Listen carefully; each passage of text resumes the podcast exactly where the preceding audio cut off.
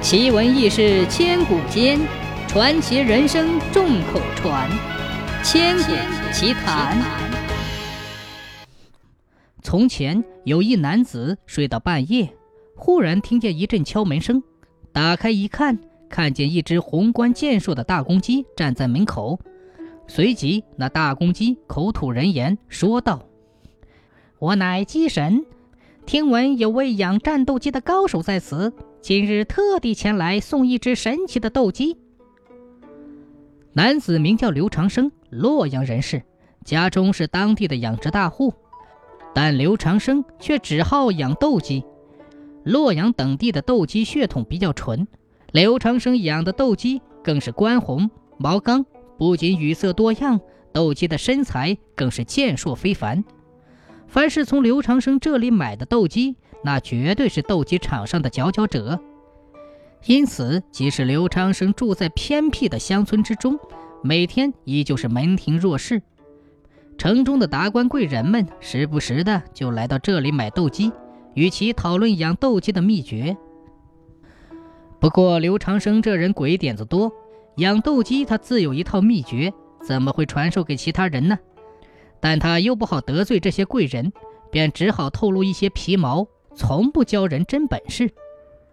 这天，刘长生送走了最后一波客人，便匆匆的睡下了。然而，他睡到半夜，就听见门口有敲门声。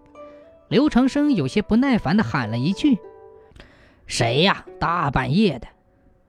门口没有人回应，但敲门声却没有停止。无奈之下，刘长生只好壮着胆子打开自家的房门。令他震惊的是，此时此刻站在他门口的不是人，而是一只宏观健硕的斗鸡。刘长生斗鸡这么多年，一眼就瞧出这斗鸡的品相不一般。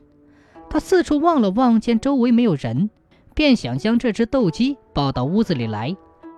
然而就在这时，斗鸡竟然说话了：“我乃斗鸡神。”听闻这里有位养斗鸡的高手，今日我特地前来送上一只神奇的斗鸡，请随我来。那斗鸡说着，便扑棱着鸡翅膀，急速地向右后方奔去。刘长生虽然觉得有些不可思议，心中对刚刚的事情还有一些胆怯，但架不住那溢出来的好奇心，于是刘长生赶忙迈开步子，跟在斗鸡的后方。不知跑了多久。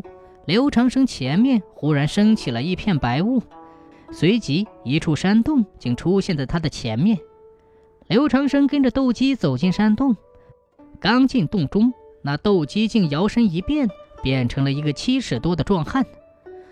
那斗鸡变成壮汉，足足比刘长生高出了半截身子。还没等刘长生反应过来的时候，斗鸡神大手捏在刘长生后脖颈处，猛地向上起身。竟然顿时悬在半空中，随即他眼前一花，再一睁眼，就见面前有几只品相均为上等的斗鸡，一个个雄赳赳、气昂昂地看着他。刘长生被眼前的景象惊得说不出话。这几只斗鸡随便给他一只，都能卖一个好价钱。想到这里，刘长生不仅咽了咽口水，然而斗鸡神却是绕过了这几只。反而是将角落的一只最不起眼的小雏鸡递给了刘长生。刘长生见状，不仅是有些泄气，这斗鸡神怕是在玩他吧？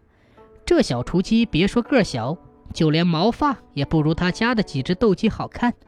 这要是放在鸡窝里，估计没两下就被家里的几只斗鸡给吓死了。然而斗鸡神却说，这只鸡已经成年，而且是除了他以外最强者。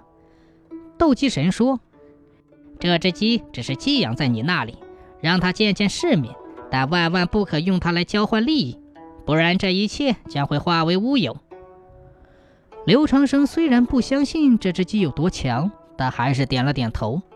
随后，刘长生只觉得头一昏，就什么也不知道了。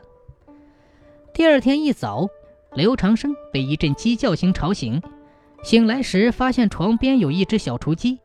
他这才想起昨晚发生的事情，于是将这只小雏鸡放在自己养斗鸡的圈里。就在这时，奇怪的事情发生了，原本那几只叫刘长生引以为傲的斗鸡，看见这只小雏鸡后，愣是没吭声，反而是哆哆嗦嗦地缩在墙角，怯生生地望着这只小雏鸡。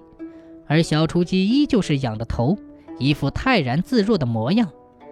刘长生的心里不禁对小雏鸡改观。经过几天的观察，刘长生发现这小雏鸡确实不一般，于是他便将小雏鸡带到斗鸡场上。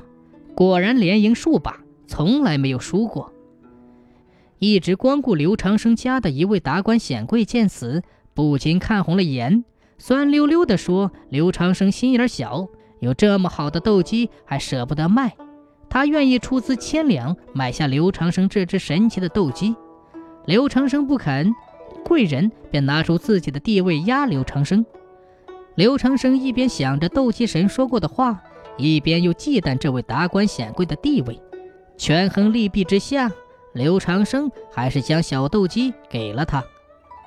不久后，达官显贵再次找上门，声称刘长生做人不诚实，给了他一只冒牌货，害他在朋友面前丢了面子。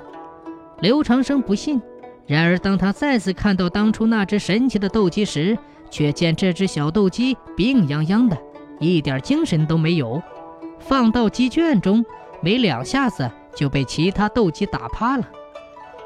达官显贵一怒之下，把刘长生这里搅得鸡犬不宁，甚至号召其他人也不要与这个不诚实的刘长生再有来往。很快，刘长生从一个人人捧的，变成了一只过街老鼠。这天，斗鸡神再次找上刘长生，说他不守信用。所以，他之前所拥有的一切都会在违背诺言那天化为乌有。刘长生懊悔不已，可再次去寻斗鸡神，却怎么也找不到踪影。